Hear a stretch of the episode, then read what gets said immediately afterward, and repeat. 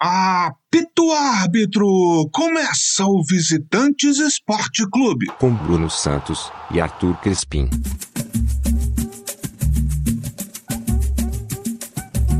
Alô, paixões! Alô, doçuras! Bom dia, boa tarde, boa noite, bom momento, amigo, amiga, amiga e ouvintes. Este é mais um episódio do podcast Visitantes. Comigo, Arthur Crispim, aqui de Londres, dos estúdios Alex Scott. E com ele, do Rio de Janeiro, dos estúdios Newton Santos, Bruno Santos. Fala, Brunão! Está! Eu sabia que ia fazer essa porra. Bom dia, boa tarde, boa noite, bom momento, amigo, amiga, amiga e ouvinte. Estamos aqui realmente com mais um episódio do podcast Visitantes e hoje vamos falar de que, Arthur? Introduz o assunto que eu introduzo o nosso convidado. Rapaz, hoje a, a, pauta hoje é pesada, a gente tem que se esquivar, porque senão voa a mão por aí, tem que ficar na ginga. A pauta do programa de hoje é MMA.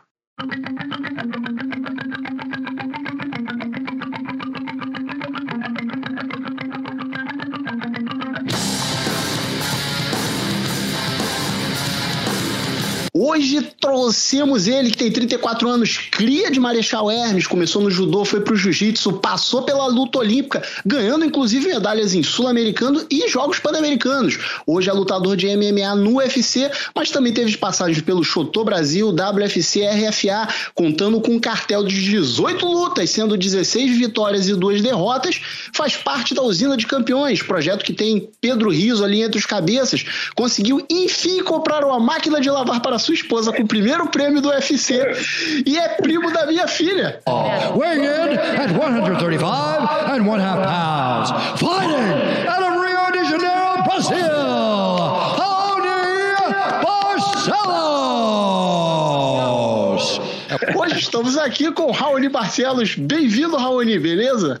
Pô, valeu, galera aí. Bom dia, boa tarde, boa noite para todo mundo que tá escutando e vamos trocar essa ideia legal. Show de bola. Então já vou começar o seguinte. Você é filho de uma lenda do jiu-jitsu, Laerte Barcelos. Como que começa a sua carreira no MMA? Como é que surgiu essa coisa toda? É, na verdade, eu vim de jiu-jitsu, né, Bruno? Eu nasci, meu, minha vida tá no jiu-jitsu. Na verdade, eu, aprendi a engatear em cima do tatame por conta do meu pai. É, treinei judô, mas não com muita frequência, mais para ajudar nas competições de jiu-jitsu mesmo e para ganhar uma bolsa no colégio, que só tinha judô na época, não tinha jiu-jitsu. Então tinha que fazer. É... Passei pra, na luta olímpica no ano de 2007, mais ou menos, foi quando teve o Pan-Americano aqui no Rio de Janeiro. Então foi uma oportunidade única assim para mim. É, meu pai já era, já conhecia a, a luta olímpica, né? Porque aqui no Brasil é um esporte que não é muito conhecido. O wrestling, né? Que é muito conhecido no é, no lado assim do leste europeu, é, nas Américas, nos Estados Unidos. Então tem uma tradição muito forte. Então meu pai já fazia parte da seleção na década de 80 e acabou me apresentando. Então quando chegou em 2007 ele falou que seria uma vitrine ótima para mim, uma oportunidade porque estava vindo Pequim em 2008 e daí eu acabei é, me consagrando titular da seleção e daí eu fiquei durante aí cinco, seis anos como titular, viajando, é, disputando várias competições importantes, até quando eu passei pro MMA no ano de 2010 para 2011 mais ou menos. E daí é, eu vim trilhando tudo que você acabou de falar no início até o dia de hoje que é estar no UFC. Agora, deixa eu te perguntar uma coisa que na verdade é uma continuação dessa pergunta. É, você passou lá pelo todas as outras categorias de base, vamos dizer assim, até conseguir um contrato no UFC. Mas você tentou o que eu diria que seria um, um atalho, vamos dizer, você ia tentar entrar naquele programa de Ultimate Fighter. Só que quando você foi se inscrever, os caras cortaram tua categoria. Um negócio mais ou menos isso, né? Não, boa pergunta. Que tem poucas pessoas que, que não sabem é, a real, né, do que eu passei. E você, pô, é, conviveu muito tempo com a gente e sabe da. Ficou, quer dizer, acompanhou a luta, né? Por, durante muitos anos. E foi verdade, a primeira vez que eu, que eu, que eu me inscrevi por, por reality, né? Que era o TUF Brasil na época, era uma vitrine, uma oportunidade muito grande de entrar um lado mais fácil, na, é, era pela casa do UFC, até então. E aí eu passei de todas as seletivas até que o programa acabou é, cancelou a minha categoria, né, que eu estava inscrito.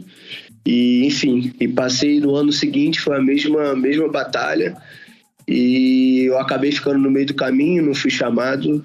Então é, é sempre uma luta, né? Tipo, para chegar no UFC foi foi não foi fácil, foi muito dolorido, como está sendo, é só luta pedreira.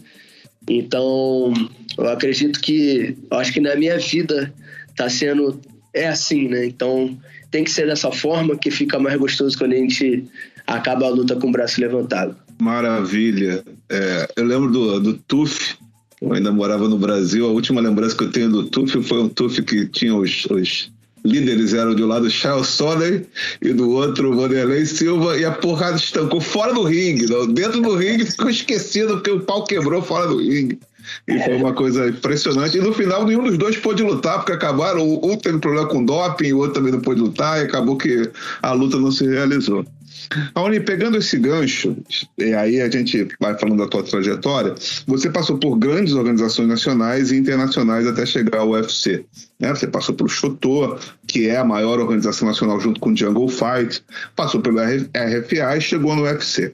Eu te pergunto, qual é a diferença entre essas organizações em termos de tratamento do lutador, bolsa, o pré-luta, o pós-luta, para a gente que é leigo, como é a diferença?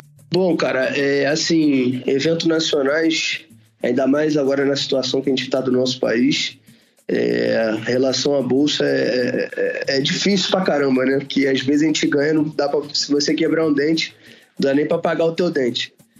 Mas assim, a gente tem que lutar, tem que fazer card, tem que fazer a sua carreira no evento. Então, desde o início, desde o início, eu nunca pensei, eu nunca coloquei o dinheiro na frente, eu acho que até hoje. É por isso que as coisas é, vão caminhando da maneira que estão caminhando. Mas é muito importante ter evento nacional para a gente poder chegar consolidado no evento grande. Né? Eu acho que a minha passagem no Chotô foi muito importante para mim, foi uma bagagem que eu carreguei. É, quando comecei a lutar outros eventos, eu via que eu estava preparado para qualquer evento internacional. É lógico que quando você chega na América, no outro país, você tem uma estrutura melhor, você tem um acompanhamento melhor, sabe? Você tem. É diferente. Foi o que eu tive no RFA. O RFA era um, evento também que exporta vários atletas para o UFC. É um evento que te dá. tem uma estrutura muito boa. É pequeno, mas tem uma estrutura muito boa. E me deu, assim, uma base muito legal até chegar ao UFC. Na verdade, o meu contrato do UFC não chegou como eu queria, né? Porque eu entrei através de uma lesão de um atleta né, o Augusto Tanquim na época, que ele acabou se lesionando, eu entrei, estava pronto ali, eles me chamaram, acabei assinando o contrato e entrei. Mas assim, é, esses, todos esses eventos que eu participei aqui no Brasil, fui lutar internacionalmente, comecei a lutar no RFA, me deu uma, uma estrutura assim legal para poder chegar no UFC e fazer as lutas que eu estou fazendo hoje, porque realmente quando você chega lá, você consegue chegar, a estrutura é monstra, assim, é surreal, uma, uma coisa que é diferente. Eles sabem fazer o show, sabe? E o tratamento que você tem, é, o atleta, sabe? Você não precisa ser o campeão do mundo para ser tratado de uma maneira, uma maneira legal. Então, acho isso muito importante. Uma coisa que aqui no Brasil a gente tinha que ser valorizado por conta disso a gente não é, mas acho que na América ou então qualquer outro lugar aí do mundo é, a gente é tratado dessa maneira e, e tem todo o suporte. Então o UFC é surreal em relação a isso. É engraçado o que eu acho em relação a esportes no Brasil, tirando o futebol, todos os outros esportes, a gente só gosta de, de tirar onda quando a galera já tá lá em cima, né? A gente deixa a galera se ferrar lá embaixo, se fode bastante. Aí quando chega lá em cima, vira esporte nacional. Ah, o Brasil, fábrica de campeões do UFC, não sei o que lá. Mas, porra, quando o cara tava se ferrando lá atrás, não tem estrutura nenhuma, né? É, é foda. É complicado, Bruno. É muito complicado, assim, você conseguir chegar, você ter um apoio, patrocínio, esse tipo de coisa. Hoje, graças a Deus, eu tenho o patrocínio da Refit, né, que eu tenho que citar, eu tenho que falar o tempo todo, que é a refinaria de a antiga refinaria de Manguinhos, hoje é combustível Fit. Então, eles me dão todo o suporte, todo o apoio, sabe? Então, pô, é, tem que agradecer sim sempre, porque tem vários atletas que hoje estão no UFC e não tem nenhum patrocínio. Até porque eu acho que o UFC vetou todos os patrocínios, então antigamente você podia entrar, agora você não entra, entra só com a Venom.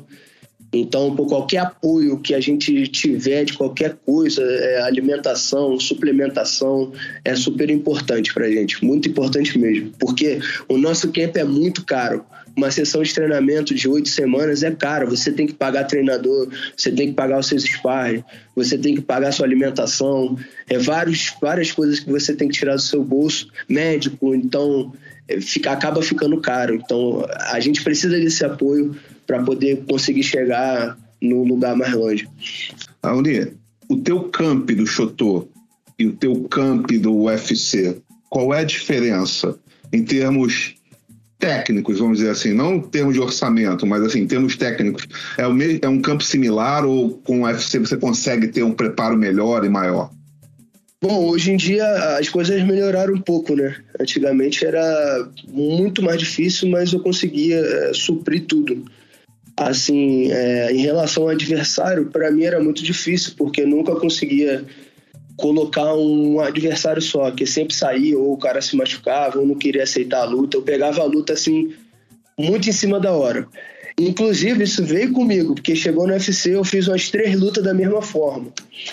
Mas, assim, é, respondendo a sua pergunta, eu acho que, que no UFC você tem uma estrutura melhor em relação a treino, em relação a sparring, ao que você pode trabalhar, sabe? É, eu acho que ao todo, né? Eu acho que o atleta hoje em dia ele tem que, tem que pensar em tudo. Eu acho que o, o primeiro lugar é o descanso. O descanso para a gente é treino, a gente tem que estar 100% para poder conseguir carregar e superar toda a carga que a gente é, carrega e, e, leva durante essa sessão de treinamento.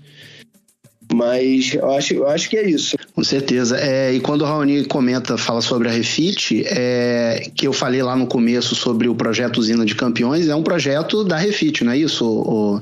Sim, é um projeto da Refit, tipo, é, eles que bancam o projeto, na verdade, eu sou professor de luta olímpica, desde lá do projeto, e hoje a gente tem o nosso time profissional de MMA que é chamado Refit Pro Fighter.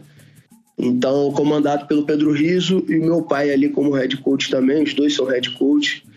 E a gente vai. Já tem vários atletas assim que já estão despontando e daqui a pouco vão estar chegando no UFC também. Inclusive o Arley Alves, que foi campeão do TUF, hoje é integrante da equipe também e tá, tá com a gente lá treinando todos os dias. Então a equipe está crescendo mais e mais. E tem que agradecer, cara, a Refit que dá todo o suporte, a estrutura para a gente poder se manter aí e fazer grandes lutas na América, porque é uma desvantagem assim.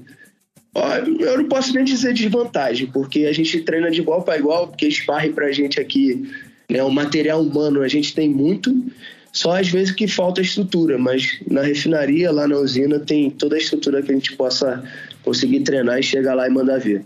Show de bola. E aí você falou sobre alimentação e isso é a base da próxima pergunta, que é o seguinte, uma das coisas que parecem mais dramáticas pra gente que vê de fora, que é leigo e que não entende, é o corte de peso. A partir do momento em que a luta tá marcada, qual é o procedimento para bater o peso?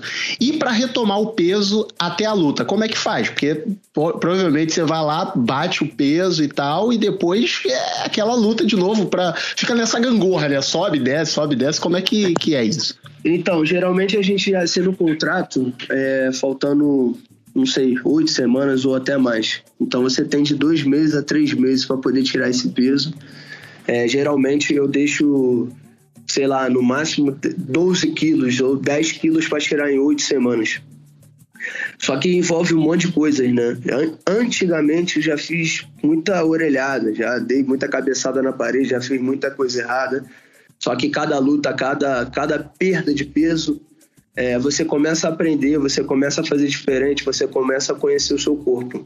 Hoje, graças a Deus, no 61, eu estou me sentindo muito bem, sabe? É, em relação a, a, conhecer cada vez mais o meu corpo, a, a, a, o meu corpo entender também o que está acontecendo, sabe? Então, eu sou, um, eu sou um cara que eu não gosto de tirar muito peso em cima da hora sabe, desidratar muito, papo de 5, 6 quilos por um dia.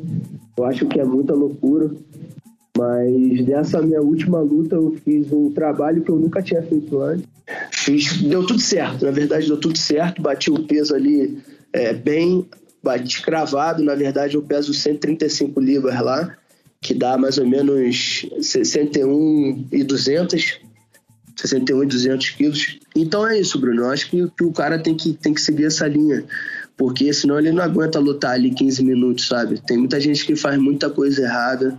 O peso é estressante, sim. A semana da luta não é, é pegada, sabe? O cara que tem que tirar muito peso é, fica ali, fica sugado, entendeu? Então, é, essa, o adversário mais difícil, na verdade, eu acho que para mim é a balança. Então, cada, cada treino, cada luta que vem, eu tento vencê-lo é, de uma forma melhor, legal. E não posso esquecer de citar o meu médico, o Dr. Gustavo, que dá todo o suporte, todo acompanhamento, é nutricionista também. Então, tem esse passa por esse processo, sabe? Toda semana tem que ir lá, tem que passar por ele, tem que tomar medicação, tem que tomar as vitaminas, tem que fazer, sabe, reposição. Então, é um monte de coisa que a gente faz nesse, nesse meio termo para não dar errado na, na hora da, da luta e na hora da, da, perda de peso também, porque é um processo, não adianta nada você se preparar é, dois meses, três meses e fazer um trabalho totalmente errado na semana da luta, aquela semana que antecede a sua luta, que você vai sentir na hora da luta, entendeu? Então você tem que fazer as coisas tudo da maneira correta, senão não vai conseguir chegar e não vai conseguir ganhar. Agora, uma dúvida que eu tenho é o seguinte: que eu vi uma matéria sobre um outro lutador, não lembro nem se era de MMA ou se era de boxe e tal, porque na verdade, o, quando você vai fazer o peso é um dia antes da luta, talvez, não é na hora da luta, não é no dia da luta. É, e aí, essa matéria eu vi que o cara, tipo, ele fazia todo o processo para poder bater o peso, depois que batia o peso, o cara já saía dali que nem um louco para comer igual um touro, para poder é, voltar. Você faz alguma coisa parecida? Como é que funciona?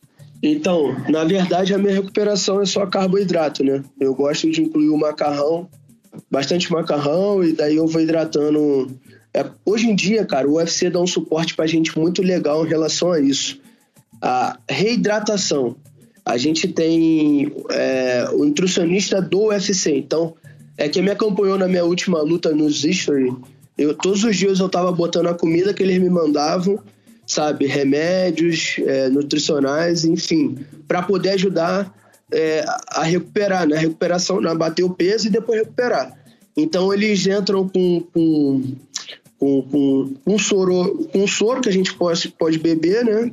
Como se fosse um pedialite, bastante água, fruta, e daí a gente, a gente fica durante, acho que eu fico durante quatro, cinco horas assim, só hidratando, sem comer nada e depois eu entro com carboidrato, mas eu não gosto de colocar besteira, como é, pizza, hambúrguer, refrigerante. Tem uma galera que faz uma loucura dessas assim, que eu fico olhando e falo, cara, como que esse cara consegue lutar no dia seguinte?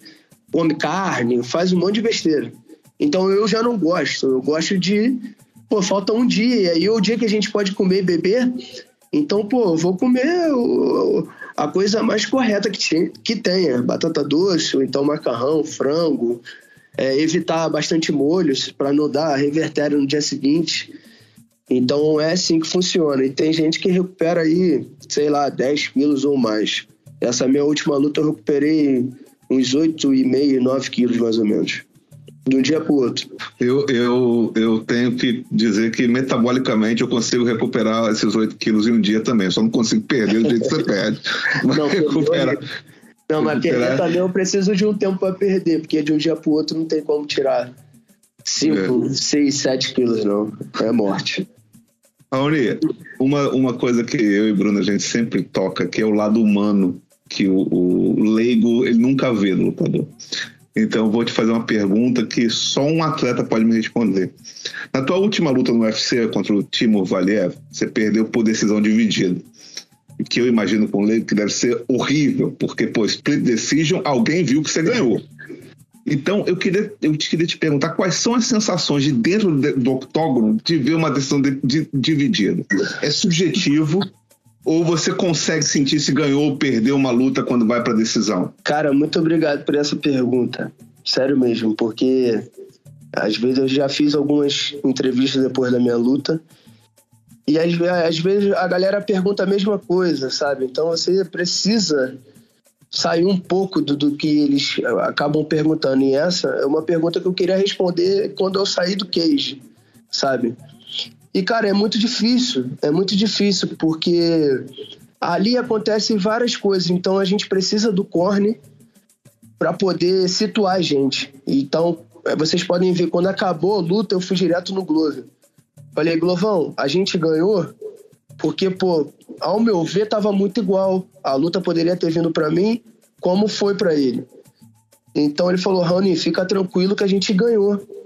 E eu, daí eu fiquei tranquilo, eu dei dois, knock, dois knockdown nele, então eu fiquei tranquilo ali, sabe? Senão eu voltava pro terceiro e voltava muito mais com gana do que foi no primeiro ou até no segundo. Mas aí aconteceu, sabe? Aconteceu aquilo. É... eu não culpo o juiz.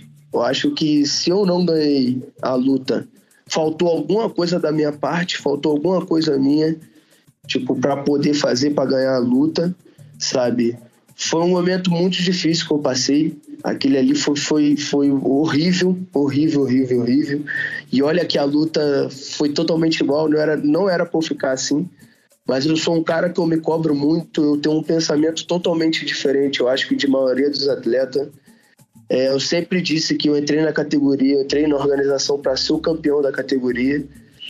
Então, quando acontece esse tipo de coisa, que tu vê o cara, é, o juiz levantando o braço do outro, ali foi um choque para mim, foi um banho de água é, fria muito grande. Eu voltei para casa logo em seguida, eu saí dos Estados Unidos no domingo, cheguei na segunda. Eu fiquei duas semanas mal em casa por tudo que aconteceu, né? Na luta, é, passava um filme na cabeça porque eu não fiz as coisas, porque eu não consegui terminar a luta. Eu fiquei um soco de terminar a luta e não consegui fazer. E recebi muitas ofensas assim nas redes sociais, muita, muita gente falou muita coisa ruim para mim. Eu não estava preparado para aquilo, sabe? Psicologicamente não estava, eu não estava esperando isso. Então, cada vez que eu, eu, eu entrava no Instagram, que é o que eu que é a rede que eu mais gosto, né? É o Instagram, de entrar, de ver como é que estão as coisas, de postar algumas coisas minhas também. E receber aquilo para mim foi muito difícil, né? Mas enfim, eu acho que a gente tem que aceitar. Eu sou uma, uma pessoa pública hoje em dia. E para cair a ficha é difícil também, porque o Bruno me conhece. Eu sou pé no chão, eu sou amigo de todo mundo. Eu não gosto de ser estrela. Eu não gosto de, de ser melhor do que ninguém. Entendeu? Eu acho que é por conta disso que eu fiquei tão triste com as pessoas. Pelo lado humano, foi o que tu perguntou. Porque as pessoas eles não, eles não querem saber o que você passou no campo inteiro até chegar à sua luta. Eu passei muita coisa difícil. Muita, muita, foi muita, foi muita coisa que eu passei. E tive que ser forte no momento da luta. E, infelizmente a luta não veio para mim. Mas tudo bem. Hoje eu tô muito forte, a minha cabeça tá muito boa eu tive que passar por isso mesmo para dar uma chacoalhada nas coisas que estavam acontecendo ao meu, redor, sabe? É, eu estava praticamente que cego, estavam acontecendo algumas coisas que não estavam legal e agora eu tive a oportunidade de ver e movimentar, sabe? Tive que mexer. Eu tô doido para lutar de novo, para poder mostrar para todo mundo que eu tô de volta ao jogo e eu vou ser campeão um dia da minha categoria. Show de bola. É, como a gente ainda está falando em relação à derrota, a gente tem vai começar a falar de coisas boas, mas só para complementar essa pergunta é uma coisa, assim, antes dessa luta, você também teve uma outra derrota, vamos dizer assim, que você tinha uma luta marcada e na véspera da luta você testou positivo para covid e não pôde lutar. Passa pra gente também essa sensação como é que é, você se preparou, você fez tudo o que você tinha que fazer e aí por um detalhe você não pôde nem entrar no octógono. Pois é, cara, é, pegou todo mundo de surpresa, né? Tipo, eu tava pronto, eu tava preparado, mas o vírus estava dentro de mim, eu nem vi, nem senti, nem nada. E acabei testando positivo. Então, eu foi mais uma vez um banho de água fria que seria uma, uma luta muito boa para mim. Eu ia eu acho que já tava quase lutando com um cara que já tava ranqueado, mas acabou que ele acabou se lesionando também, que foi o Rafael Assunção. Acabou saindo da luta, entrou um outro cara em cima da hora, enfim.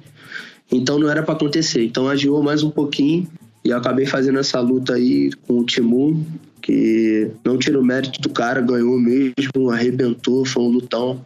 Foi bem melhor do que eu e acabei perdendo. E é isso, cara. Eu acho que, Bruno, acho que faz parte do processo, entendeu? De crescimento, de amadurecimento, de, de tudo. Às vezes a gente tem que passar por certas situações para poder, poder enxergar, poder ficar mais forte, poder, sabe, é, para melhorar. Eu tenho certeza que vai melhorar. Show de bola. É, agora falando de coisa boa, vamos lá. Aí a gente já viu como é que é a sensação quando você perde e tal, mas eu queria saber agora é, qual é a sensação quando você ganha, quando o locutor lá do UFC, o cara é, não só te apresenta, mas quando ele fala o teu nome no final da luta, que você ganhou aquela luta, é, é, me diz essa sensação e logo depois da luta, como que rola? É, você já passou um pouco sobre o dia antes da luta, que você vai ali recuperar o peso, mas depois da luta, você, tipo, ganha uma folga, é, você pode largar tudo, é churrascão e Marechal Hermes, como é que é o negócio? Cara, é muito prazeroso, né? Que, tipo, você vê que o trabalho que você estava fazendo, é, todo aquele, aquele sufoco, aquele sacrifício, você conseguiu superar aquilo tudo e conseguiu ganhar a luta. Então é muito prazeroso quando o cara, o juiz levanta o teu braço. É um prazer assim que não tem como explicar. E o nocaute é diferente, né? O prazer do nocaute é como se fosse um gol assim no Maracanã com 90 pessoas assistindo ali, Maracanã lotado. É mais ou menos isso. Quando você acerta um nocautezão bonito, é como se fosse um gol. Então a sensação, assim, eu acho que não tem nem como explicar, cara. É surreal. É surreal, é muito gostoso. E sempre pós-luta, meu pai sempre briga comigo, né? Pô, cara, vamos comer alguma coisa, sai do quarto. Vamos tomar uma cerveja, vamos comemorar e tal. E eu gosto de ficar no quarto, eu gosto de ficar trancado, tomando meu refri comendo uma pizza e vendo as coisas que estão acontecendo na internet, né? Falando com a minha família, é lógico. Marechal em festa, aqui em casa em festa. Hoje eu moro na Taquara, então, pô, a galera sempre tá fazendo alguma coisa para poder ver. Mas, assim, é, é, é, interessante, né? Porque eu, eu, gosto de ficar na minha. Então, quando eu volto, aí sim eu gosto de, de ficar com a minha galera, de beber minha cerveja, de comer o que tiver que comer a gente ficar na resenha conversando, churrascada aqui em casa da Taquara, churrascada em Marechal Hermes. E daí é o momento que a gente tem para poder também distrair um pouco, ter uma semaninha de folga. E daí eu aproveito e curto tudo que tem que curtir, porque quando volta, né, já volta naquele hit. Muito pesado de novo, porque é uma luta atrás da outra e não dá para não dá para dar mole. Então é assim que funciona. Aí você imagina o cara, casca grossíssima, Bruno, ganha. Aí você imagina o cara tá lá com ele tá jogando um Mario Kart, vendo no Instagram. Aquela tranquilidade. É muito bom. Pô, mas é mais ou menos isso mesmo, cara. Às vezes tem luta que é pegada e eu fico na banheira só relaxando, falando com a minha esposa o tempo todo e Cara, refrigerante, pra mim a melhor coisa que tem no mundo é refri, cara. Refrigerante grande, lá é tudo grandão, então eu peço logo aqueles copão grandão de um litro, e hambúrguer, e pizza, e vamos que vamos. Aí eu gosto, eu gosto de ficar assim. É, é o time coquinha gelado? Time coquinha gelado? Não, aí eu adoro, cara. Não tem cerveja que pague isso. Mas se tiver também, a gente bebe pra comemorar e tá tudo certo. Ah, que maravilha. Cara, uma, Raoni, uma pergunta, é, que às vezes até bato papo com o Bruno e a gente tem umas coisas que eu não entendo do, do mundo da luta. E no UFC isso é muito evidenciado. Que é a questão do trash talking. Né? Isso tem desde que o mundo é mundo, o boxe tinha, mas no UFC ganhou uma proporção muito ofensiva. Começou principalmente com o Charles Sonnen, depois veio o McGregor, e essas provocações cresceram, e muita gente, aquele Kobe Covington já passou do limite, fez a questão racista das coisas, inclusive com brasileiros e tal. Essas provocações, elas são reais ou são jogo de cena para promover lutas? E tem essa coisa mesmo de amigo e desafeto entre lutador, rixa entre academias, isso existe mesmo ou é jogo de cena também? Então, na verdade existe sim, isso tem. É comum sair de cada atleta. Tem atleta que é bobão mesmo, como o Sony e como o Conor McGregor, que consegue vender muita coisa com a bobeira que ele faz. E aí todo mundo vê que ele tá bilionário hoje em dia. Acho que não precisa nem mais da luta para ganhar mais dinheiro, que já fez a vida dele. Mas eu, particularmente, eu não, eu não consigo fazer, eu não gosto de fazer. Mas o americano, ele gosta porque tem uma tradição grande no país, por conta do, do Telecat, do WWE, é, por conta do boxe de antigamente. Então isso eles gostam disso. Isso que move o pay-per-view, é isso que move tá a, a, enchendo as arenas. Então, acho que faz parte do processo ali do UFC. Mas eu acho que é de cada atleta também, entendeu? Não adianta você forçar uma parada que você não é. Eu sempre falo, né? Quando as pessoas me perguntam a respeito disso, eu falo que, cara, se pisarem no meu calo, eu vou responder da mesma forma. Se xingar, me xingarem, xingarem minha família, xingarem as pessoas que eu gosto, né, meus treinadores, enfim, eu vou fazer a mesma coisa. Mas eu não vou perder o meu tempo de estar tá aqui e mandar mensagem pro cara no Twitter falando que ele é isso, que ele é aquilo e que o país dele é isso e aquilo, porque, cara, na boa, eu acho que eu não perco meu tempo, na boa. Eu sei que vende, os caras ganham grana por conta disso, mas, cara, se eu tiver que fazer alguma coisa para poder conseguir chegar ao título ou que for pedir uma luta, cara, é o máximo pedir o cara, ó, quero lutar com você, vamos lutar? Acabou, não precisa, tipo, passar dos limites. Eu acho que a galera passa um pouco dos limites, entendeu? Sem necessidade. E rixa da academia tem muita coisa, ainda mais na América, na Flórida, onde tem as maiores equipes, né? Tem a América Top Team de lá, tem outras equipes que são de lá, então fica nesse confronto direto, como se fosse Flamengo e Vasco, Flamengo e Botafogo, Flamengo e Fluminense outros times, né? Porque não deixa de ser um time. É o time que você representa, é o time que você defende. Então isso, essa rixa ocorre muito, não só lá, mas no Brasil também. É uma coisa que passou aqui quando o Raoni fala da vitória, que é como se fosse um gol no Maracanã e tal. É, eu não obviamente não sei essa sensação, porque eu nunca estive dentro do campo ou dentro do octógono, mas eu já fui torcedor de futebol, já, já vi muitos gols no campo e já vi muitos gols no octógono também, inclusive do Raoni. A gente foi assistir a luta dela no, dele no Chotô, é, em Laranjeiras, e a luta durou tipo em seis segundos, porque ele fez o gol de ouro muito rápido, desmontou o maluco. Ainda bem que esses eventos eles têm várias lutas lutas. Porque se a pessoa desbanca do recreio pra ir pra Laranjeiras e vê uma luta de seis segundos e acaba, amigo, vai ficar muito Ia ficar bolado. Muito bolado. Eu, eu, eu imagino que, assim, falando friamente, quanto menos tempo para quem ganha, melhor, né? Porque você se desgasta mesmo. Para quem perde, coitado.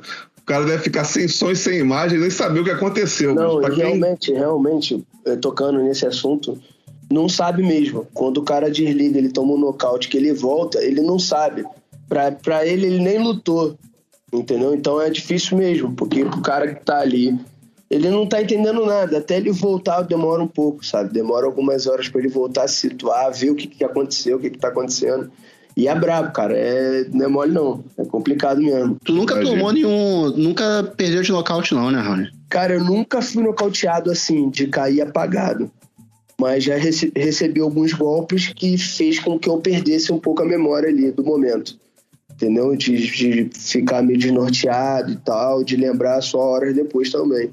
E é muito ruim, porque eu fiquei sempre ficar, ficar perguntando toda hora o que aconteceu, o que aconteceu, o que aconteceu. Aí tu, o cara responde, aí tu pergunta de novo. Pergunta mil vezes. O que que houve? Que que... Então tem que ter uma paciência, cara. Uma paciência mesmo.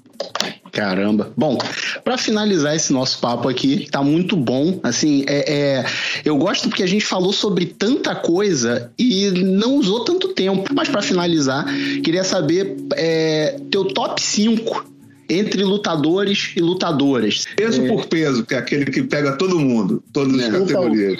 Então, então, cara, eu vou, eu, vou ter que, eu vou ter que colocar o Glovão aí nessa lista, né? Que é o Glovo Teixeira, que vai disputar o cinturão agora do 9-3, acho que em outubro, se eu não me engano. Que é um cara que, que na verdade, se, eu, se hoje eu tô no MMA é por conta dele, ele que me puxou. E, pô, o Glovo tá com 42 anos, eu acho que fez agora, o 43, não sei, e vai disputar o título, então tava comigo na minha última luta me ajudando. E assim, cara, é, é, eu acredito muito nele, sabe? É um cara que é muito esforçado, é bom pra caraca, é uma é um espelho para mim, assim, porra, eu gosto muito do Glovão, então eu vou colocar ele aí de, de, de cara pro gol de primeiro logo. E daí.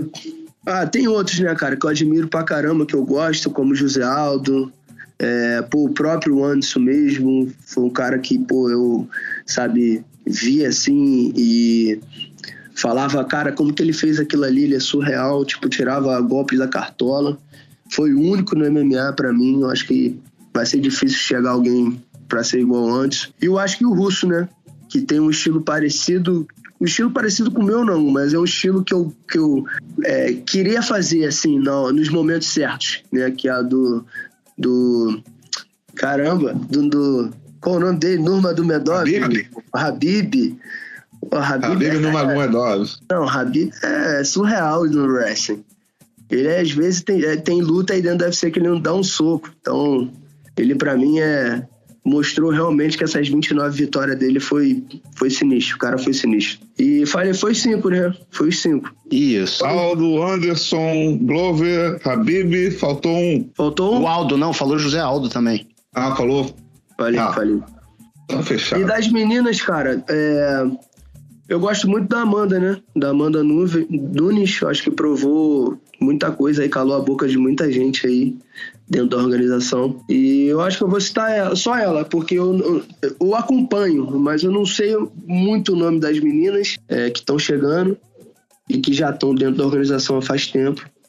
Mas eu acho que, que a Amanda tá assim, tá, tá num nível assim superior, eu acho que todas elas ali né? E a Shevchenko também. Shevchenko tá tá mostrando que, que tá muito bem na categoria. E, pô, a Jéssica é, é uma atleta que eu gosto muito também. Me identifico muito com ela. É uma pessoa bastante humilde, assim.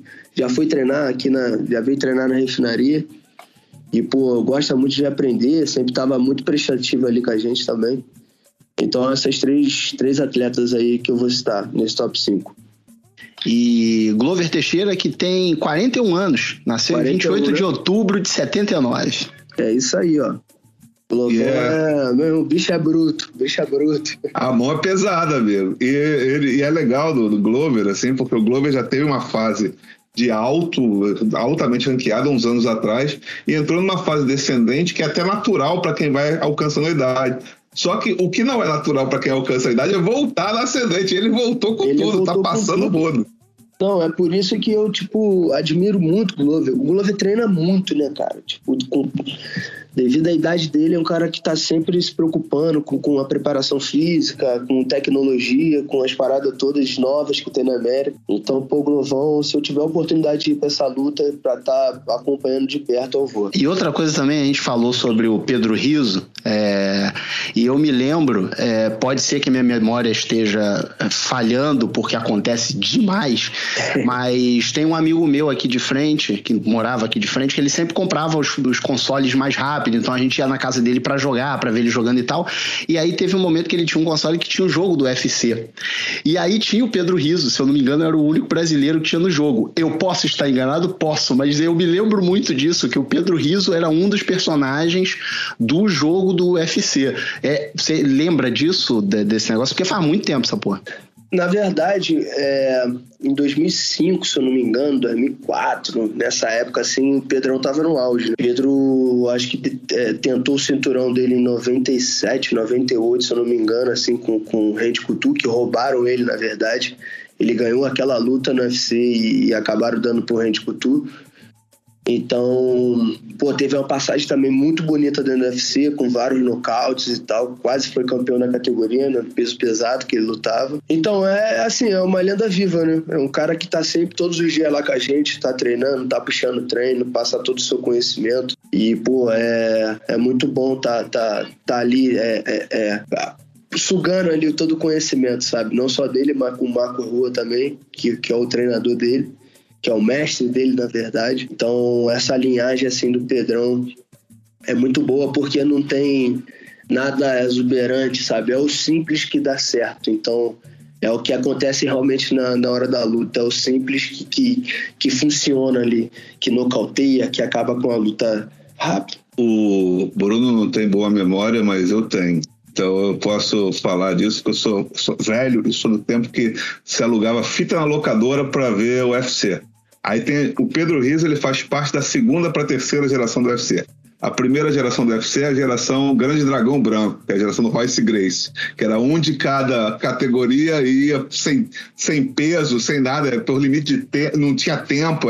Quem ganhasse, ganhava. Aí depois veio Marco Ruas, Eu, o Marco Ruas, para mim, eu sou leigo, né? Só gosto de acompanhar. Ele que meio que inventa o MMA. Porque o Marco Ruas, ele. Ele, faz o mix, na verdade. Ele, ele faz o mix das artes, né? O que eu chamava carinhosamente de dedada e murro no olho. Botava alguém na frente do Marco Ruas, era tapa, chute, sair e tal. E o Pedro, ele, ele como o Raoni disse, ele é discípulo do Marco Ruas, e ele chega a três decisões do UFC, ainda na fase dos torneios. Ele perde uma para um cara chamado Kevin, não sei o quê, não vou lembrar se é Randall. Handelman. Handelman. E aí depois ele perde duas para o Culture. Uma numa decisão que todo mundo acha que ele ganhou e deram para o Culture, né? Que o Culture era o queridinho do, do, do, do UFC. Depois ele perde para o Culture de novo de nocaute. Né? O Culture que é um cara muito famoso no UFC, depois participou dos Mercenários e tem uma passagem muito bonita que um dente dele voa. Acho que foi contra o Belfort que o dente dele pum, sai voando no meio de uma luta. Mas eu não lembro contra quem foi, depois eu preciso pesquisar. É, mas eu. Eu acho. E o? Machida. É. Eu consegui achar aqui o verbete do jogo Ultimate Fight Championship na Wikipedia e eu estava certo. É, Pedro Riso era um dos, dos lutadores que você podia escolher. Entre eles tinha o Kevin Handelman, tinha Marco Ruas, tinha Tito Ortiz, tinha o Matt Hughes. Deixa eu ver. se- O Chuck Liddell também estava no jogo. é, e Frank Shamrock, é, entre outros, né? Tinha mais uma galera, mas é, a minha memória é ruim, mas não tão ruim. Então eu já joguei com o Pedro Riso no videogame. Era jogo para Dreamcast. Foi 2000. Esse jogo é do ano de Ah, 2000. 2000. Ele foi lançado em. Na verdade, ele foi lançado em agosto de 2000 pro Dreamcast e em novembro de 2000 pro, pro PlayStation. Pro PlayStation 1. Pro primeiro PlayStation. Então, realmente, eu já joguei com Pedro Riso. É, é uma lenda, é uma lenda mesmo. Com certeza. Bom, a gente tá terminando por aqui. Eu queria, primeiro de tudo, agradecer muito, Raoni, por você ter aceitado o nosso convite. Tudo bem que eu, eu usei de artifícios para conseguir este sim.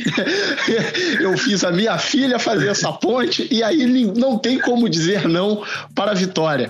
Então, eu queria agradecer muito você ter aceitado. Gostei muito do papo. Assim, é muito legal é, falar sobre essas coisas. Assim, a gente conviveu muito tempo junto, assim, obviamente eh, não tinha aquela convivência ó, o todo, mas eu sabia de coisas, eu tava ali é, pelo, pela área, é, já fui em churrascos em Marechal Hermes, então eu posso falar disso com, com coisa. E queria agradecer. E aí você agora fica à vontade para falar o que você quiser, se tiver que mandar recado para alguém, pode falar dos patrocinadores, pode falar de tudo, manda beijo para a esposa, pode dizer também onde que a galera te acha, quiser acompanhar mais aí tua carreira, fica à vontade. Então, cara, primeiro aí queria agradecer a vocês pelo convite. Eu acho que é, a gente está junto. Eu sou um cara que eu falo pra caramba, vocês puderam perceber, porque é, vocês que fazem a gente crescer, né? Tipo, no mundo da luta ou então em outras coisas, né? É, as pessoas precisam saber um pouco de cada atleta. E essa é a oportunidade que eu tenho de contar um pouco da minha história, contar um pouco do que está acontecendo comigo. Então é só agradecer, tiver outra oportunidade, passando na luta ou até antes, vocês quiserem entrar em contato de novo, pode chamar que eu tô aí, a gente troca uma ideia de novo, beleza? Então é só agradecer mesmo a galera que curte o meu trabalho, pedir para vocês continuarem curtindo, continuar dando força, que se Deus quiser vão conseguir chegar e é, vou trazer essa vitória que a gente está precisando aí já tem um tempo pra gente comemorar, para trazer alegria um pouco para nossa família para a galera que está do meu lado também. Então é isso, galera. Muito obrigado aí mais uma vez. Valeu, tamo junto. E o que precisar é, é só acionar, é só chamar. Quem quiser me seguir lá no Instagram é Raoni Barcelos Underline UFC, tá? Então é só chamar lá ou então acompanhar que vocês vão ver o meu dia a dia aí. E tamo junto. Show de bola. É, vamos deixar o link aí embaixo, tá? É, vocês vão, na descrição desse episódio, tem a arroba do, do Raoni pra vocês seguirem lá. Diga aí, Arthur. Maravilhoso. Queria agradecer muito, Raoni. Estamos na torcida aqui. É o atleta visitante. E a, a gente precisa dizer que o visitante pautou várias medalhas de ouro nessa Olimpíada. A gente cantou várias medalhas de ouro. A gente tá aí com a boa sorte, então você pode ficar tranquilo que tá abençoado para a próxima luta, certo, Bruno? Com certeza. A próxima tá garantida. É, manda um abração lá pro visitante. Quando terminar lá, fala assim: valeu, Bruno, valeu, Arthur, é nóis. Show de bola, show de bola. É, então é isso, cara. Valeu. Arthur, é aquilo, né? Agora você chama, né? Deixa comigo que eu vou soltar a minha voz. Chama a vinheta! Eu vou chamar o VAR, eu vou chamar o VAR. Isso é lance duvidoso, ela começa agora mais uma hora do VAR, a hora do VAR, que é o momento em que você, ouvinte, se teletransporta para dentro do visitante, mandando seu comentário, sugestão, crítica, dúvida, xingamento, elogio, dinheiro, abraço, é, tapinha nas costas, o que você quiser. E você pode fazer isso pelas nossas redes sociais, arroba podcast visitantes no Instagram, arroba visitantes EC ou EC, dependendo de onde você estiver. No Twitter, podcast.visitantes.gmail.com, que ninguém manda e-mail para esse e-mail, mas a gente continua divulgando ele, porque você pode mandar e-mail para esse e-mail, ou então nas nossas redes sociais pessoais, minha, do Arthur, por onde você quiser. Correto, Arthur? Corretíssimo, espalhe a palavra, não espalhe o vírus. Por favor, mande e-mails para este e-mail, mas não mande Pix.